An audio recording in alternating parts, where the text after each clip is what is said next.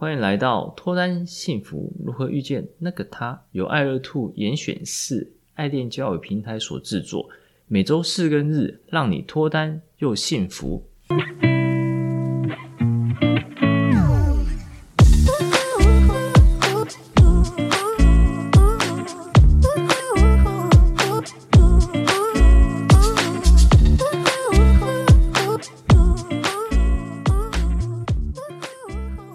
我是杨生，你们的爱情总监。大家好，我是爱乐 Two 的爱情顾问 Grace。一起提升自我，吸引他人，情场问题迎刃而解，遇见脱单幸福的那个他。我们今天要分享的主题是主动搭话重点技巧二。上集分享了主动搭话时可以运用视听触味触等重点技巧，让自己能有效记忆起对方之外，也能让对方好好把你记住。这集接着分享。在听觉部分的其他小而重要的技巧哦，在听觉部分，除了上集所讲的之外，还有称赞、记住名字跟结尾埋梗这三个让对方记起你的有效通用方法。这三个方法都有附带它的强大后劲哦。嗯，感觉这集也是一集干货，尤其是那个结尾埋梗的地方，还蛮好奇是什么内容。结尾埋梗蛮有用的。那如果我们现在只听。称赞、记住名字，还有结尾埋梗。那 Grace 觉得这三个东西分别是什么吗？称赞和记住名字这两块，我应该算是蛮熟悉的。第一次见面啊，先简单的介绍自己的名字背景啊，听到他的工作啊，或是他的专长，或是他的外形，我可能就会给一个比较正面的回应，比较算称赞的部分。那再就是，呃，除非是。这个场子上人很多，不然如果我跟他一对一聊的时间超过十分钟，那我一定会去记住对方的名字，因为这也是一个礼貌的展现。这样子，OK，称赞这个技巧很重要。当你称赞别人，别人听了除了会心情好之外，还会觉得你大方、主动、有礼貌嘛。那这样的人，大家通常都会想要认识。嗯，而别人听到称赞的时候，有时候还会称赞回来。这样一来一往，就会增加彼此的自信心，这是一个好的正向循环，鼓励大家多多做。那怎么称赞对方才不会落于俗套呢？而对方才会感觉到这是真正的称赞呢？也可以说，怎么样称赞的方式才是正确的呢？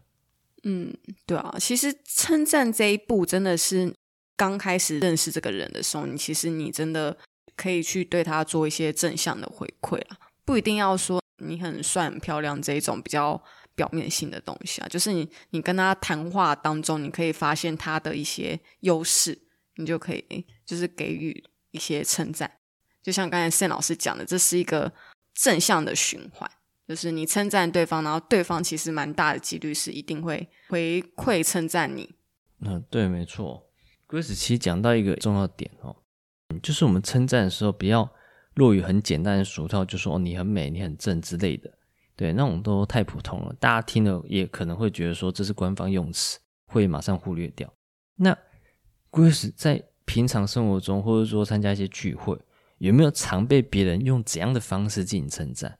其实大家知道我是念艺术的背景，都会说我蛮有才华的，或者是例如说参加一些社交场合，不是都会交换 FBIG 吗？那因为我的 IG 会放我的一些创作，然后他们就说：“哇，你这个作品画得很不错啊！”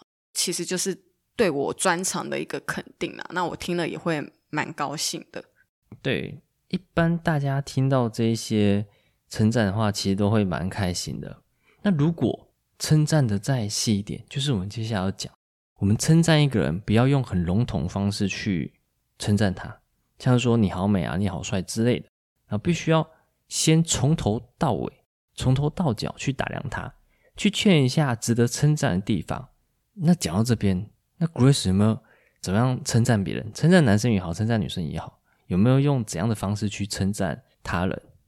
其实我觉得你要去称赞他有用心或是有做功课的地方，因为你称赞那种先天性的东西，我觉得就比较。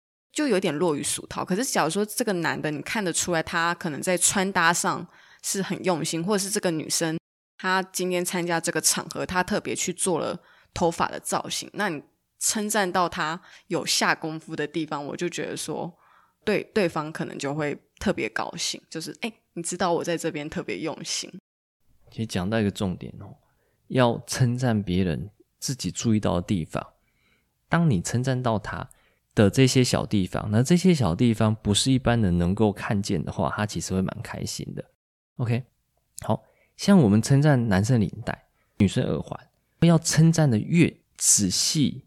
越具体越好。譬如说，你的领带这个蓝色很好看，跟衣服搭配起来会更显稳重，而不是说，哎，你的领带很好看，那这样说太普通，大家听了可能忘记。所以说，我们必须要更具体、更仔细，描绘得更详细。这样，那针对女生的耳环的话，就可以说，你的耳环的形状加上上面的小碎钻，整个呈现很亮丽的风格。通常描述的越细致、越具体的称赞。会让人有两种会心的体悟，一种就是，呃，像刚刚 Grace 前面讲的两个例子有提到，就是从来没有人说过这件事情，然后另外一个就是他自己也是那么觉得，所以才选这样的领带或是耳环，会让人觉得你真的有非常仔细去观察它，而不是随便说说，而不是落于客套或是俗套，更能快速拉近彼此之间的距离。嗯，对，就像。施老师讲的越细致越具体，是最好的。因为你很笼统的说，哎，你的领带很帅气啊，你的耳环很漂亮啊，就感觉很像是一种客套的话，而非真实心声啊。所以其实大家可以去练习说具体的去描述称赞，这样子。因为具体的话，其实会让大家觉得你真的有用心在观察他，有用心在观察对方的话所讲出来所称赞的话。会让人感觉会更真实，这样的称赞方式跟一般人称赞方式差异蛮大，所以这要多多练习哦。从今天开始，大家要每天称赞三个人。你要称赞他的时候，除了先观察他以外，接着必须要跟他四目相接称赞他，这样会增加了更多的接触机会。另外，我们回想一下前面所分享的，我们在进行搭话的时候，搭话开场白后的话题跟内容。是不是也是透过观察对方而来的？因此，天天观察别人，进而称赞别人，还能顺便练习搭话的话题跟内容，一举多得，何乐而不为呢？嗯，对，其实这一段的重点就是要养成习惯，然后自然而然的称赞，不做作，这个三个步骤都是很自然的，可以连贯起来。这样，对啊，自然而然称赞到大家的内心深处，让大家能够会心一笑，而且能够。感受到你的用心，那才是最重要的。嗯，OK，然后接着是记住对方名字，记住对方名字，这个有非常大魔力啊。当你被一个不熟悉的人，甚至只见过一次面的人记住名字，当他再次出现在你面前的时候，呼喊着你的名字，那这种感觉是不是很特别，无法言喻？所以，Grace 有这种经历或是体验过吗？我以前参加联谊。参加这一场，隔很久到下一场又碰到同一个人，然后他可以叫出我的名字，或是大概知道说，哎，我从事怎样的工作背景，我就觉得蛮不错的。或者是去一个社交场合，那可能是朋友随性的一个聚会，可是过了一两年，结果又在某个社交场合又遇到那个人，他可以大概可以知道我的来历啊，或是叫出我名字，其实这样直接会加很多分了。对，嗯，对啊，我跟大家。回想一下，我们在就学的时候，如果一开始开学，我面对的是新老师，新老师一下就记住了名字，那是不是有种很难言喻的感动，对不对？OK，所以说面对异性或者说同性朋友也好，有这样子被记住名字的经历，基本上在心里的感动一定是很特别的。当你的名字被他记住的时候，就会感觉自己在他的心中应该是蛮重要的，所以说才会有这样的待遇嘛，对不对？然后当下。你对那位记住你名字的人，是不是好感度也会加倍？相对的，你记住别人名字也是哦。像我这边又想到一个例子，就是诶，艺人都会去记住一些比较亲密粉丝的名字啊。他是个巨星啊，可是他可以去记住说，诶，他有了粉丝团的那几个那比较忠实范的一些名字。那其实那些粉丝就会对他更忠诚、更团结，然后甚至更呼朋引伴。所以我觉得这也算是同样的道理啊。如果对方或是新朋友可以记住你的名字，或是你去记住别人名字，其实这个真的是马上可以提升第一印象。对啊，没错，像是艺人这个例子哦，其实粉丝可能会觉得说，呃，粉丝有很多人，这位艺人有记住他的名字，这种感觉真的是很特别。那我们在一个社交场合也是，社交场合一个人面对很多人，对方能够记住的名字，其实也会有相对应的感动。那讲那么多，那名字该怎么记忆呢？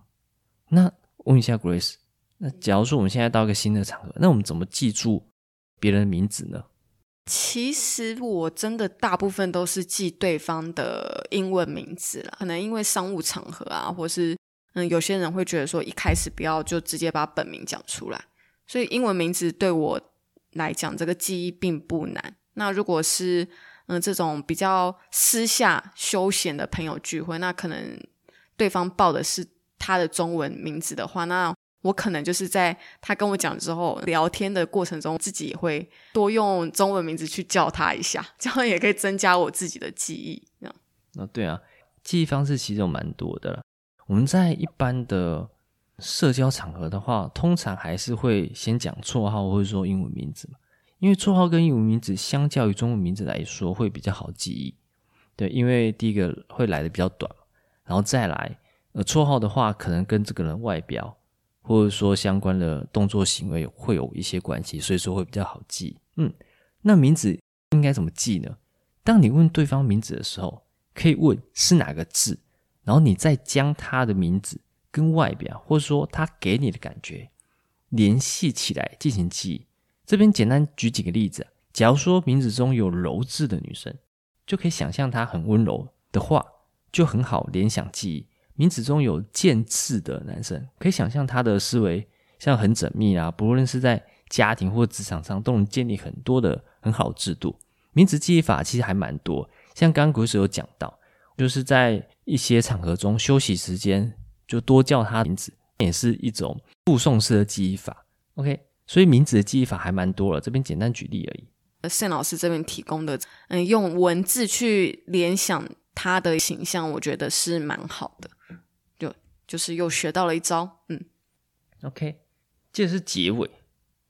当你跟对方搭话到最后的时候，这个环节也是非常非常重要。记住，结尾不用圆满，圆满的话就太多，要让对方心里留下问号，对这个问号就会产生好奇，对方对你的印象就会加深，甚至有可能会在不经意中想到你。那怎么样产生这个问号呢？可以是聊天聊到一半，你就要离开，后面还没有聊完。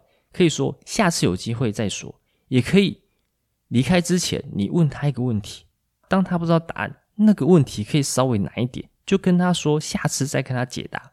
也有其他可以留下问号，引起对方好奇的方式，大家可以好好思考一下哦。如果对我们今天主题或内容有什么心得或想法，欢迎来信，也欢迎分享本节内容给你有相似问题的朋友哦。每周四、周日晚上十点，跟着爱乐兔一起提升自我，up up。也欢迎分享本集的内容给你想脱单或者想要获得幸福的朋友。遇见爱乐，遇见爱情，我们下次见，拜拜。